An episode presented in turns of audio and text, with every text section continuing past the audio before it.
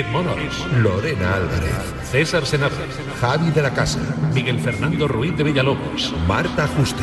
Jordi Viñals, El porrón es una porra grande. Ramón Esteban.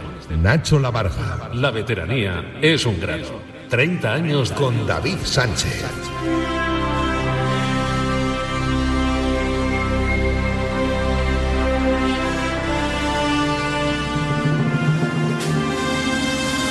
Esto que suena creo que es el himno de la Kings League. Y tenemos, como os comentaba anteriormente, a su director general, Uriol Querol. Uriol, ¿qué tal? Buen día, buenos días. ¿Qué tal? Buenos días, ¿cómo estamos? Eh, supongo que hay que felicitarte, ¿no? Éxito rotundo en esa primera jornada de la competición. Bueno, muchas gracias, muchas gracias. No, sí, sí, estamos contentísimos eh, por, por varios motivos. Eh, por, por la audiencia, que al final es lo que más ha quedado, porque fue una pasada. Eh, pero bueno, sobre todo también por el éxito organizativo, que con, ah, con los plazos que hemos manejado con este proyecto y con la expectación que había y con las dificultades que ha habido para arrancar, la verdad es que el domingo salió muy bien, sí. Eh, ¿Le interesa la competición esa, ese, hervidero, esa polémica, ese debate de es que el fútbol en abierto, la liga no interesa a nadie, interesa más un Porcinos que, que un Rayo Vallecano o un, o, un, o un Cádiz? ¿Eso le viene bien a la competición? Y, y en cualquier caso, eh, ¿qué opinión te merece todo lo que se está comentando en las últimas horas después de conocer vuestros datos de audiencia? Bueno, es este run run, ¿no? Que, que bueno, que ha estado ah, siempre presente desde el inicio de, del proyecto y de, y de la idea. Yo personalmente creo que, todo es compatible y que todo puede convivir. Nosotros decidimos colocar la Kings League los domingos, eh, por, bueno, por una cosa también práctica de que al final tenemos a, a 300 o 400 personas cada domingo ah, que tienen que participar en el evento y que eso hacerlo entre semanas es complicado.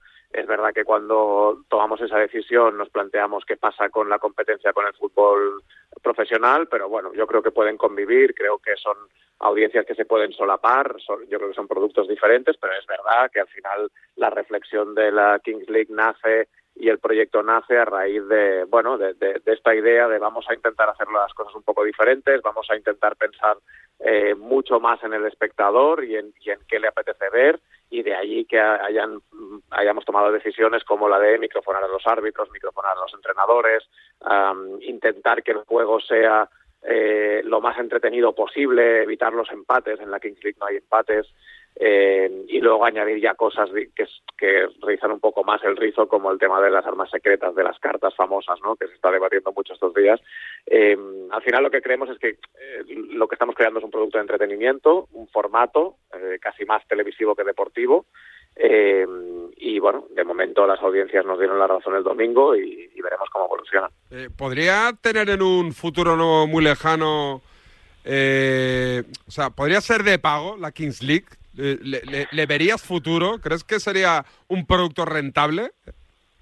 Ahora mismo, eh, digamos, todo el modelo está basado en el hecho de que los propietarios, los presidentes de los equipos hagan el co-stream, hagan la coemisión junto al canal de la liga. Este fue el argumento eh, y el, punto principal de la propuesta con la que nosotros fuimos a los creadores de contenido, a los streamers para convencerles y esto no va a cambiar. Es decir, nosotros cre el, creemos que el modelo este de, eh, sí, hay un canal de Twitch de la liga que da toda la jornada, pero que lo interesante de verdad es que cuando se enfrentan Ibai y De Gref, Ibai lo den su canal y De Gref lo den su canal, cuando se enfrentan DJ Mario y Iker Casillas, pues eh, Iker lo den su canal y DJ Mario en su canal, eh, y así vamos, uh, digamos que capilarizando a las audiencias de cada uno de ellos, um, y claro, lo hace mucho más potente que no el hecho de tener una sola plataforma o una sola ventana donde tienes que atraer a todo el mundo, ¿no? Aquí eh, tenemos también, yo creo que la suerte de que todos los presidentes a los que les propusimos entrar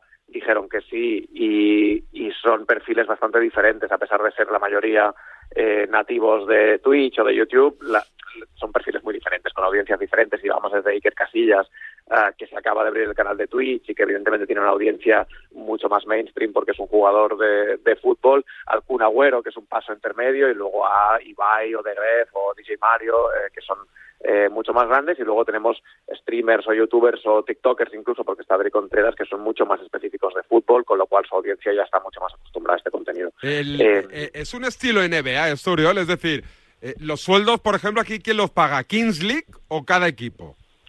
nosotros hemos contratado a los jugadores, son todos empleados de la liga, eh, no todos, porque hay dos wildcards, hay dos jugadores que, escogen a dedo eh, y que son responsabilidad de los equipos, pero el grueso de jugadores, que son estos 10 por equipo que fueron escogidos en el draft, eh, son empleados de la liga. Y bueno, entre eso, el, el hecho de que escogimos el draft como sistema para colocar a los jugadores, que creo que también fue un éxito porque fue muy bien de audiencia y, y, creemos que iguala la competición porque dio a los presidentes la opción de escoger eh, por un orden de sorteo sí que es verdad que se parecen varias cosas de estas a, la NBA, pero no solo a la NBA, ¿eh? porque por ejemplo el formato de draft lo copiamos de la NFL, el formato de los uh, del, de los penaltis, por ejemplo, que desempatan los partidos, lo hemos sacado de la MLS en los 90, hay un poco de todo y luego hay cosas que no se han hecho nunca. Eh, aquí el, el, hecho de, eh, por ejemplo, tenemos una cámara en el pecho del árbitro que vamos pinchando constantemente. Esto yo no lo he visto en, en deporte profesional, por, por bueno, porque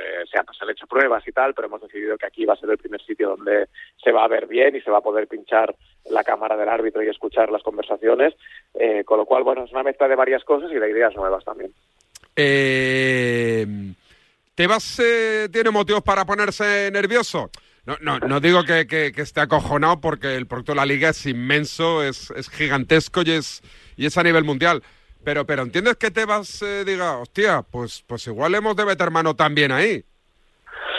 Yo, como te decía al principio, yo creo que son productos compatibles y que evidentemente la escala no tiene nada que ver. ¿Pero te ha llamado Tebas o no? En plan, oye, Oriol, que, que no, no, no, no vengáis tan arriba y hay muy buena relación con la liga ¿eh? por parte de, de, Cosmos evidentemente. No no que va si yo insisto creo que somos uh, formas diferentes de aproximarse al fútbol. Evidentemente la liga tiene una tradición y una trayectoria eh, que tiene cosas buenas y cosas malas probablemente porque la, la el, el, transatlántico es mucho más difícil de virar no y de, y de adaptar a a pesar de que la liga ha hecho un montón de cosas ya ¿eh? de, para, para acercarse a audiencias jóvenes y tienen experiencias en Twitch, han hecho cosas, por ejemplo, con Perchita, que es uno de los presidentes que nosotros tenemos en la Kings League, uh, y con otros, ¿eh? con muchos otros. O sea que, bueno, no, no simplemente para nosotros es un, estamos uh, intentando crear, basándonos en el fútbol, un formato de entretenimiento, un producto nuevo, eh, que creemos que, que tiene varios elementos que la hacen atractiva para una audiencia muy joven, y no tan joven, porque ayer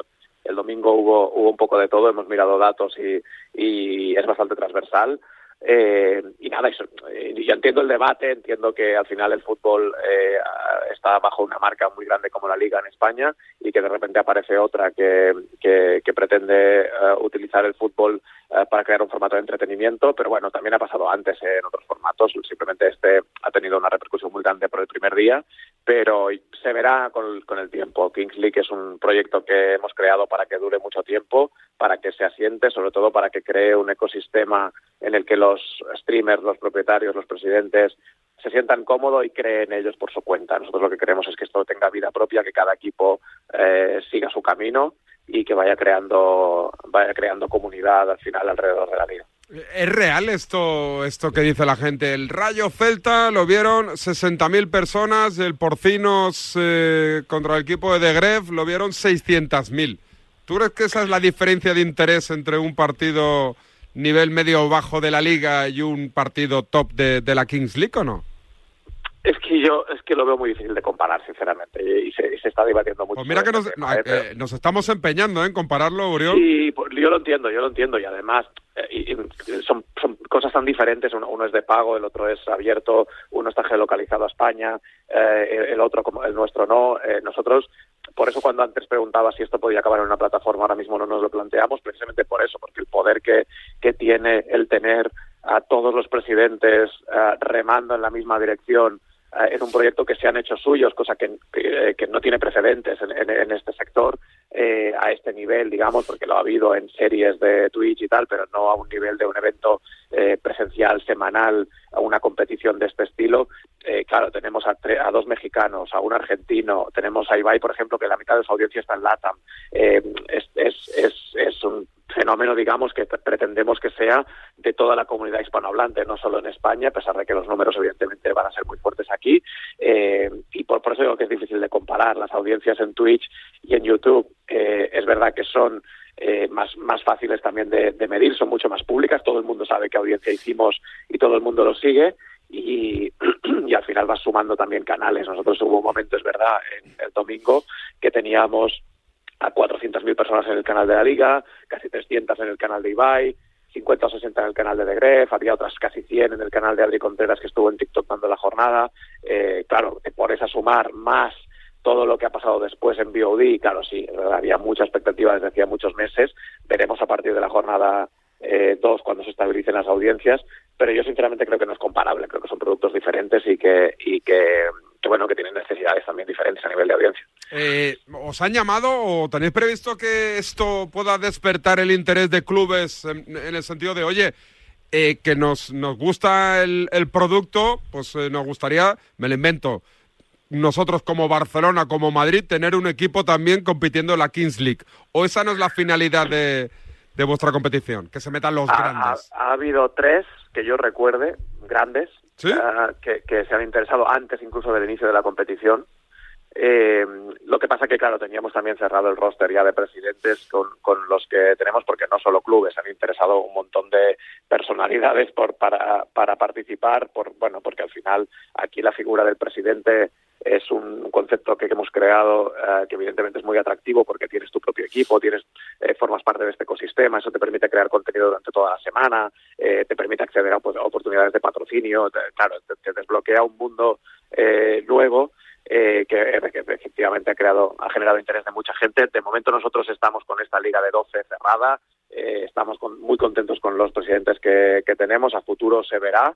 Eh, y es verdad que yo creo que tiene un especial interés el hecho de que todos los equipos hayan nacido dentro de, la Kings League. Al final eh, tenemos a mm, tres eh, presidentes que tienen a su vez equipos de esports como Ibai, De Gref o el Kuna, perdón, sí, no cuatro porque está el Kun y está DJ Mario que está en Dux y ninguno de los cuatro ha decidido usar la marca del club que ya existía, ha creado equipos nuevos. Yo creo que está muy bien que la gente vea nacer los equipos, que, conozcan su historia desde cero, que se enamoren de un equipo de otro, de sus jugadores y que esto, la historia la vayamos creando poco a poco. Eh, has dicho tres equipos, no me dirás cuáles, pero Barça Madrid están entre los tres o no?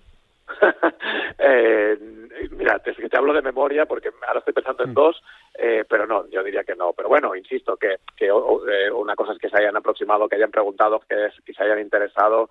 Eh, bueno, sí que ha habido alguna propuesta más en firme. Pero, lo valoráis vosotros en un futuro, oye, pues si se quieren meter otros equipos.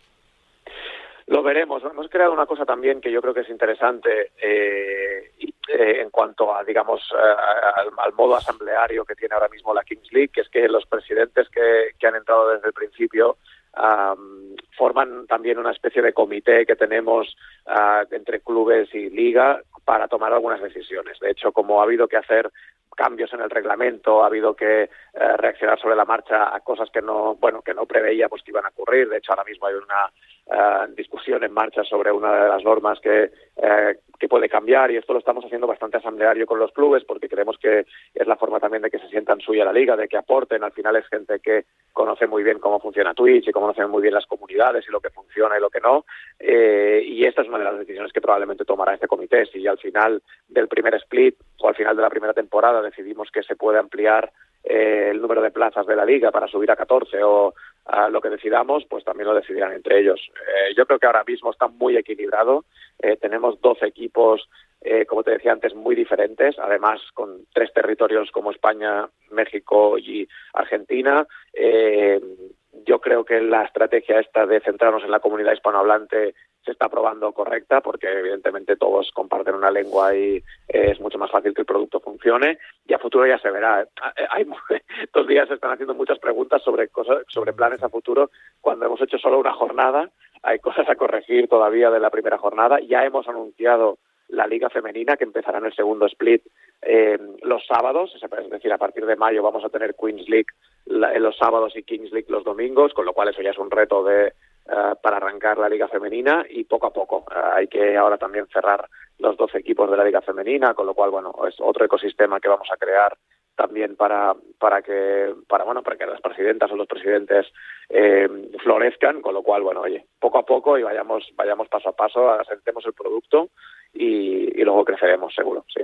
Eh, Piqué cómo está está muy activo no supongo en, la Kings League ahora o no Sí, de hecho, desde el principio esto ha sido un proyecto también muy personal suyo. Eh, bueno, eh, evidentemente de, todas las cosas que hacemos en Cosmos, eh, las que tienen que ver con fútbol son las que él evidentemente puede aportar más porque lleva muchos años en esto. Además, también ha sido muy vocal en cuanto a bueno, las cosas que en el fútbol podían o pueden mejorar, creemos nosotros desde el punto de vista del entretenimiento. Y él, coprodujo desde Cosmos Studios eh, Match Day, que fue una serie que dirigí yo sobre el día a día del Barça, fue el, el, digamos, el precursor de que por primera vez entraran cámaras al vestuario del Barça, y eso también es una prueba pues de eso, del espíritu que hay detrás de la Kings League, que es esta, este elemento de acceso, ¿no? de, demostrar eh, diálogos, de, de que si el, hay una discusión sobre el bar, como la subo el domingo, puedas escuchar los argumentos de uno, los de otro, el árbitro argumentando, claro, esto eh, que, es, que es lo que desde ayer veo que se debate más respecto a la relación esta con el fútbol tradicional, ¿no? De, bueno, de tener acceso a los diálogos y a las conversaciones, pues es algo que ya hemos implementado y además con una cámara en el pecho del árbitro. O sea que, bueno, eh, es ese, tipo de cosas que, que yo creo que Gerard tiene muy claras eh, de cómo intentar convertir cada vez más el fútbol en un entretenimiento para todos los públicos. Y sí, sí, es un proyecto suyo desde el principio y, hemos estado mano a mano levantándolo desde el primer día. Sí. Eh, ¿En invierno abrís eh, ventana de fichajes también en la Kings League o no? Al final del primer split, que es el 26 de marzo, es la gran final, la Final Four. después hay un periodo de fichajes que ya hemos explicado que no implicará eh, cambio, digamos que intercambio monetario, por decirlo así, no se puede fichar por dinero, se pueden intercambiar jugadores y al final del segundo split, que, es el que empieza en mayo, al final de ese split, eh, los equipos están obligados a renunciar a cinco jugadores de su roster para volver a ir al draft otra vez a finales de año, como hicimos este año. Este año lo hicimos para toda la plantilla, el año que viene será para la mitad de la plantilla y será la forma de ir renovando y las rondas del draft se distribuirán en función del resultado de forma eh, inversa, como, como pasa en otros deportes, como la NBA, ¿no? Eh, pero sí, claro, y de hecho una de las cosas que hemos dicho, a pesar de la complicación de la implementación, pero una de las cosas que hemos dicho es que el único requisito para que sea válido un intercambio de jugadores es que la negociación tiene que ser en stream. Que queremos que todo sea público, también los presidentes, eh, su trabajo, de hecho, ya lo hacen de forma orgánica porque todos son streamers y todos, lo, todos cuentan absolutamente todo lo que hacen, lo cual nos gusta porque es algo que también nos diferencia del fútbol tradicional, pero también los fichajes. Queremos que, que se hagan en stream, públicamente y que, y que esto genere un contenido que yo creo que no tiene precedentes en el deporte. Espera un segundito, Uri, ahora te despido, pero Cañizares, Santi, ¿qué tal? Buenos días. ¿Qué tal? Buenos días, David. Bueno, no sé si tienes precio, no tienes precio, si estás en el mercado, si te interesa la Kings League, que te lo estoy moviendo con el director general. Es que no tengo ni representante, David. Yo mismo. ¿Hay comisiones, Uriol, también en, la Kings League o no? Mira, el caso de, de Cañizares, si viniera a la Kings League, sería a través de uno de los equipos, porque sería su jugador número 12, que es esta figura que hemos creado para que los equipos fichen, y eso ya es cuestión de cada uno de ellos. Ibai se ha ocupado de fichar a Chicharito, eh, DJ Mario se ha ocupado de fichar a Rubén de la Red o a Sergio García, eh, De Gref se ha ocupado de fichar a Joan Capdevila. O sea, aquí cada uno ficha, evidentemente a la liga llegan los últimos días eh, muchos jugadores eh, profesionales, la mayoría de ellos que están interesados en participar porque han visto la repercusión que esto tiene y ven, que es muy divertido eh, y nosotros tratamos de ayudar y de hecho, eh, bueno, en algunos casos hemos puesto en contacto con equipos y a partir de ahí ya es cosa suya. Evidentemente sería eh, sería un placer contar con, con, con, Cañizares en la liga. E invitadísimo está, seguro que si levanta la mano más de un propietario se va a correr a llamarle. Y, y más teniendo en cuenta que eh, se ha demostrado que en la Kings League una de las claves son los porteros. el, equipo de Adri Contreras, que es el barrio, eh, fichó como jugador número 11 a José Juan, eh, portero, y fue la, clave de este domingo, porque fue uno de los mejores jugadores. Kun Agüero también tiene porterazo. Eh, y son los equipos que más han destacado porque claro al final tener un buen portero en fútbol 7 ya te da medio partido con lo cual ojalá ojalá se apunte a Cañizares una jornada a venir yo de portero pero suplente ¿Puede ser eso? Lo digo porque yo desde que, desde que me retiré del fútbol no he vuelto a jugar. Y, no me digas. Dije, y dije, jugué cinco minutos en un partido de leyendas. Que me... ¿Pero estás en forma? Sí, en forma estoy, pero no para jugar al fútbol. Depende para qué. Eh, y te digo que eh, jugué cinco minutos en un partido de fútbol. He jugado de leyendas entre en el centenario del Valencia. Eso es lo que he jugado desde que me retiré. Porque yo cuando me retiré, me retiré ya con edad y dije siempre, sufrí mucho en los últimos años, porque hay un portero que se tira todos los días al suelo cuando ya en los últimos años tiene dolores, está justo físicamente, pues sufre mucho para estirar su carrera. Y yo cuando acabé pues, dije, mira, ¿sabes lo que os digo? Que a no ser que tropiece no me tiro más al suelo. Pues eh, está, por ejemplo, Ricardo en la liga, ex portero del Manchester United y de varios equipos de la liga española, eh, que fue al draft, porque él pasó el proceso de selección y estuvo en el draft y no fue elegido en el draft, eh, ningún equipo lo eligió. Y luego por bueno por un rebote de que Iker Casillas se quedó sin portero lo recuperó y fue uno de los grandes protagonistas de la jornada de este domingo eh, porque hizo un partidazo además para el equipo de Iker con lo cual eh, bueno nada aquí nunca es tarde, es así. Si alguna vez te apetece volver a jugar, ya lo sabes. La Ahora por la mañana me voy a meter en una bañera de aceite, voy a empezar a engrasarme todo. A ver. Desde los tobillos hasta los hombros. Oye, y, antes de despedirte, Uriol, ¿el, el, el estadio dónde está? ¿O, no se puede decir? Sí, sí, sí, se puede decir. Está en el puerto de Barcelona, es un ah. pabellón eh, deportivo de la zona de actividad logística del puerto de Barcelona. Eh, nosotros, eh, bueno, estos han sido uno de los grandes trabajos de, que hemos hecho durante los meses que hemos levantado el proyecto porque hemos peinado toda el área metropolitana de Barcelona, te diría, buscando eh, pabellones en los que cupiera algo tan grande como esto y finalmente encontramos esto. Hemos llegado a un acuerdo con el puerto eh, que se ha portado súper bien. Eh, es un sitio maravilloso para hacer esto y, y, hemos montado allí toda la, toda la competición entera. Todo depende de, del venue y estamos muy contentos porque es un sitio que, bueno, que hemos, hemos trabajado para, para adecuarlo, para que tenga las condiciones para una competición así. Eh, ahora mismo es un campo de fútbol 7 indoor con sala bar, con tres cabinas de comentarista, una para la liga y dos para los presidentes para cuando vengan. Hay sala VIP, hay un montón de vestuarios, hay de todos. Ahora mismo es un sitio de lujo para hacer la competición. Uriol, que ha sido un placer, que te seguiremos molestando y que nos alegramos de que os marche muy bien la liga, que además Marca es eh, medio oficial, ¿no? De la King League, con lo cual hemos de estar ahí apoyando. contentísimos de teneros por ahí. Pues, eh, Uriol, que ha sido un placer. Un abrazo y muchas gracias.